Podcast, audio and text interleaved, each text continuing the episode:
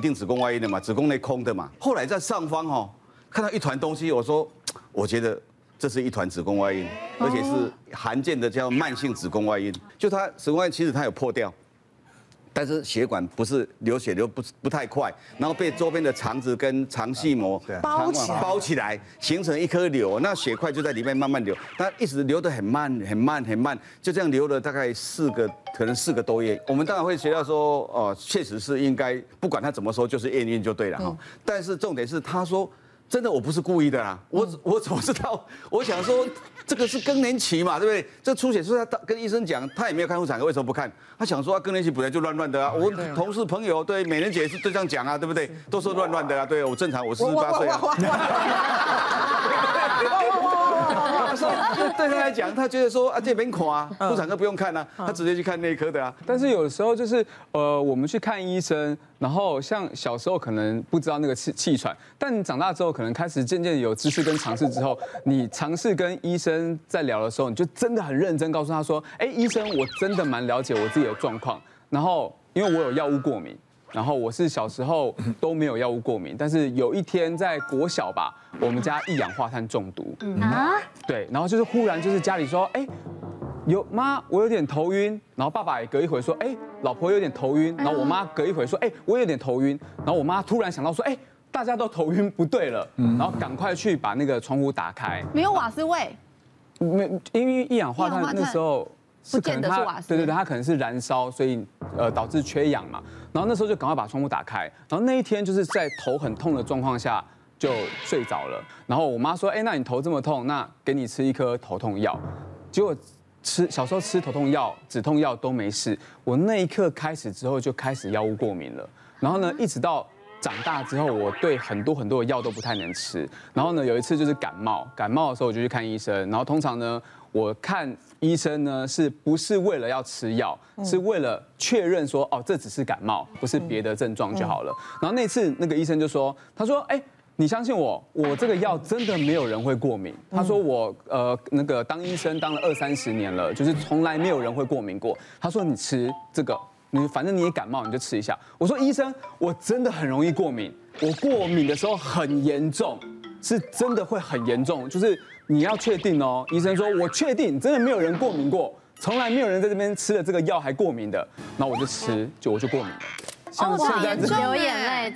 肿肿的，对，然后这这一张还不是，这个是最严重的。哇，你确定没有被家暴哎？这样被揍哎？刚刚上一张跟这一张中间大概隔五分钟。那是家暴会在动？没有，家暴会有 O C 啊？医生会误诊呐？不是，这完全认不是你的耶。对，老实讲啊。然后我真的没有被谁打啦，真的，那上面没有 O C 是好的。然后我就过敏了。然后在过敏的那个症状当中，我是喉咙也会缩起来，然后要赶快那个用气喘药。然后我等到变身完完成了之后，就不会不舒服，但是就是很肿，我至少要肿五到七天。哦。所以我不敢吃药，就是因为我如果吃了药我过敏，我工作全部都。啊，你有等你改医生报？我有，我就跟医生说，拿着照片说，医生，你不是说可以吃吗？然后他就说，啊，就真的没有人过敏过啊，就这样。当发生这样的情况的时候，你就还好，就是没有死掉。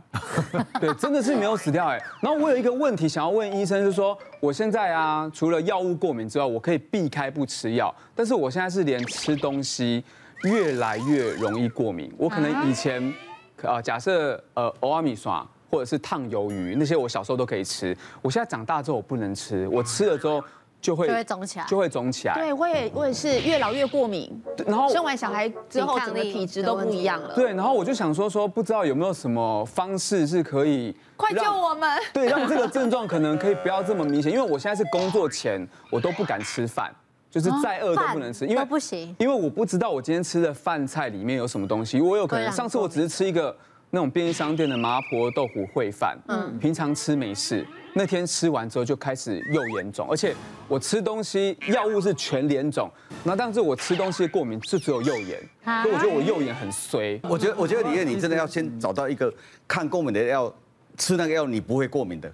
就是有的人对抗过敏药过看过敏药过敏嘛，对不对？你要找一样背在身上，不然你怎么办？连吃东西、吃饭什么都喝水不会过敏嘛？哈。对对，但但我有一次，我有一次是急性那个肌肉发炎，然后那个肌肉发炎呢是比。我什么神经痛啊，或者是被车撞啊，什么都还要痛，是很难以忍受的。然后我就说，医生，我知道我打了止痛针我会过敏，那你可以先帮我为我做一些什么事吗？然后那个急诊室的医生他就先帮我打了针，说这是抗过敏的，然后再让我吃了抗过敏的药，然后再打那个止痛针，止痛针还是过敏。过敏这件事情其实真的很难抓啦。我们有遇过的比较常见的就是虾子、螃蟹、海鲜、花生、芒果、奇异果，也遇过新衣服、新床单、新床罩，还有遇过狗毛、猫毛，还有遇过睡饭店都过敏的。所以基本上我会建议你哈，真的认认真真的写个食物日记，啊，就说我今天吃了什么过敏。对。但是食物日记。还要更区分呢。我以前遇过，以前吃虾子不会过敏，现在吃虾子过敏，因为现在的虾子不新鲜。可能说啊，这个养虾的时候不知道加了什么东西，它是对额外的东西过敏，也不是针对虾子过敏。哦，这样子。所以我真的会建议说，你就认认真真的写个食物日记，然后说我对什么东西过敏，可是我哪一次的尝试没有什么事情，然后甚至于你找得到一个。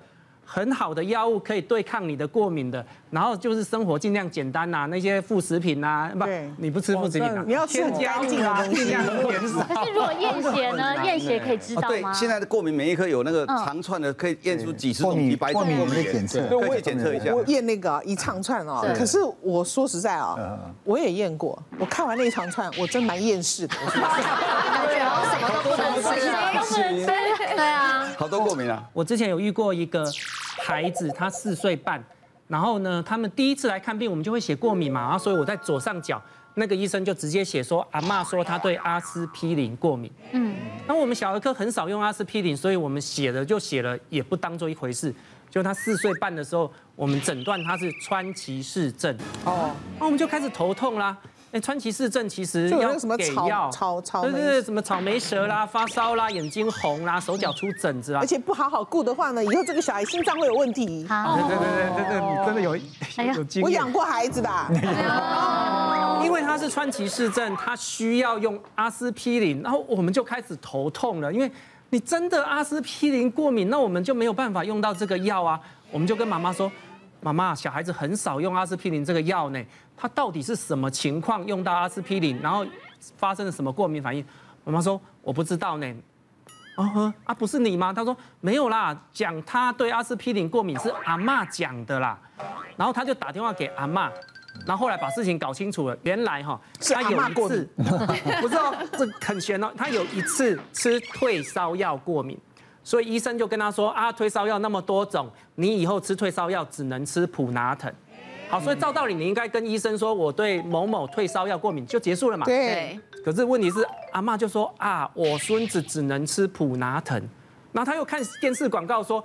普拿疼不含阿司匹林，所以他就自己觉得说，我的孙子是对阿司匹林过敏，所以他只能吃普拿疼。所以到到最后搞清楚了，反正是一个误会。对，好险，他的川崎氏症，赶快阿司匹林用上去，治疗结束，没事，也没有过敏。哦，真的真的。就过敏本身就是个非常非常非常复杂的免疫反应嘛，所以的确会有很多人讲说什么叫体质变的。因为有些过敏反应是第一次接触不会过敏，但是它会诱发一些免疫机制之后，当你第二次接触的时候，它会来个很严重过敏。对，第一个，如果你是很多药过敏的，那你就记消炎、止痛什么这些类里面的一个不过敏的药，因为叫你讲过敏，你讲不完。如果你今天发现一个药过敏的时候，你让他看医生，你可以讲说，我这药过敏，医生你可以帮我开比较跟这个药结构比较。不要那么相近的，嗯，好，那可是如果你吃了很多药都过敏，对，那你曾经有一次没有过敏的话，你下次就直接告诉医生说，我医生我很多药过敏，但是我对某一个药不会过敏。其实现在都有药单呢，我觉得你那个药单药袋都要留着。这个就是我们在临床碰到的大部分的人啊，都不知道他吃那个药的过敏的成分是什么。嗯，那你你只讲退烧药，嗯，消炎止痛药，嗯，哦，这个医生就你刚好是你刚好是止痛，那医生怎么开止痛药？就像这种对医生来讲，参考的价值就。所以我跟你讲，我那我现在知道，我还觉得我那朋友神经病。他有个 fire 夹，全部是药袋，就是你那个药吃完了，但那个药袋他放那个 fire 夹里面，就是那个透明的那样子。我说你有必要这样吗？他说哎，你不知道啦。哦，现在 现在知道了。对，是要做个记录，他要留下这个记录。哦，那原本我们人体遇到很多压力的时候，包括病原体，包括温度、气候的改变，你身体要做调节，但是你调节的适当就是过敏。好，那所以一般来讲呢，一般如果你真的要讲，很多人会觉得是干话，可是是事实，它就是你的饮食作息，嗯，你生活习惯，你要回到一个正轨。在诊所里面回答这些问题，真的没完没了，好多人一直问，一直问。对，我到最后都告诉他说，我以前血压也不高，后来回答这么多问题，我现在血压都。哎，对。别忘了订阅我们 YouTube 频道，并按下小铃铛，收看我们最新的影片。想要看更多精彩内容，快点选旁边的影片哦。